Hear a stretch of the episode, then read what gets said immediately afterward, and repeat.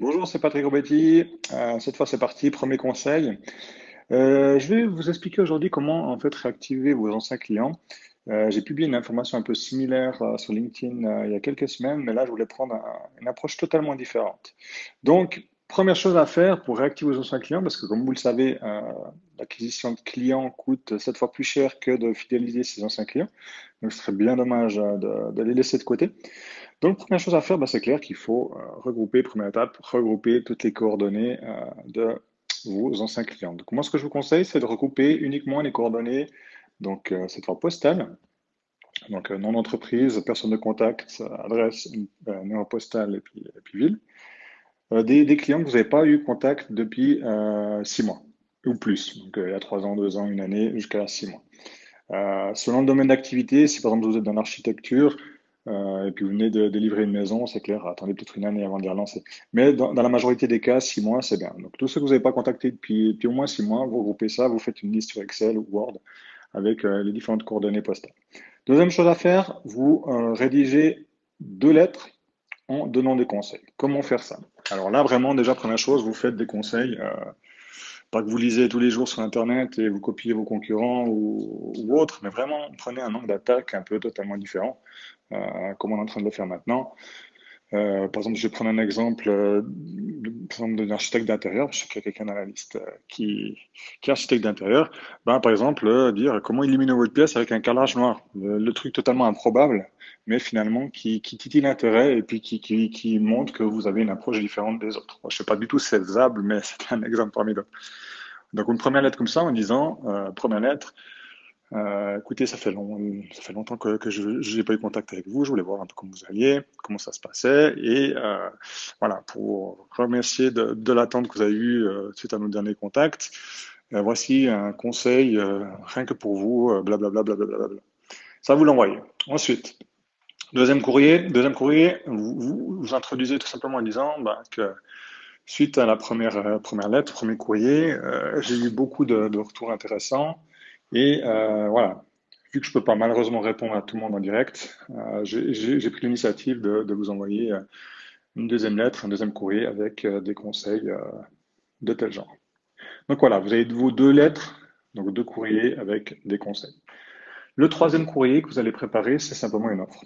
Donc cette offre-là, clairement, il faut qu'elle soit vraiment attractive et que ce soit une offre un peu différente de ce que vous faites tout, tout le temps. Donc, euh, à nouveau, je vais peut-être prendre l'exemple d'architecte d'intérieur. Ce que vous pouvez faire, c'est dire, ben voilà, en général, euh, ben, suite à, à nouveau à mes deux premières lettres de, de, conseil, euh, j'ai décidé de vous faire une faveur en, vous proposant, voilà, l'aménagement d'une pièce ou une 3D pour l'aménagement d'une pièce, un, un tarif forfaitaire de, de temps, alors que dans la profession, le tarif moyen est de temps. Voilà. Et puis, vous mettez vraiment une offre canon sans vous brader, sans vendre un numéro, sans, sans faire que vous perdez de l'argent et tout ça, mais que ça soit vraiment attractif. Et puis surtout, comme toute offre que vous devez faire, toujours limité dans le temps.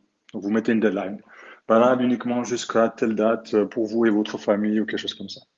Donc si je, je résume donc, cette deuxième étape, deux lettres avec des conseils et une offre commerciale euh, en troisième lettre. Donc la troisième étape, ça va être justement d'envoyer ces, ces courriers. Donc vous envoyez la première lettre euh, dès que vous êtes prêt donc dès qu'elle est rédigée. La deuxième lettre agit plus, euh, on va dire 5 à 7, donc euh, idéalement la faites, euh, faites 7, 7 jours. Donc une semaine après, vous envoyez la deuxième lettre. Et une semaine après la deuxième lettre, vous envoyez euh, la proposition commerciale. Maintenant, vous me dites, euh, ouais, mais pourquoi par courrier? Bah, Justement, c'est pour un peu euh, retourner aux bases du marketing direct et se positionner un peu différemment de ce que fait tout le monde, parce que les conseils que, que moi-même je vous ai donnés sur LinkedIn ou que d'autres, c'est envoyer un mail, de relance, euh, etc.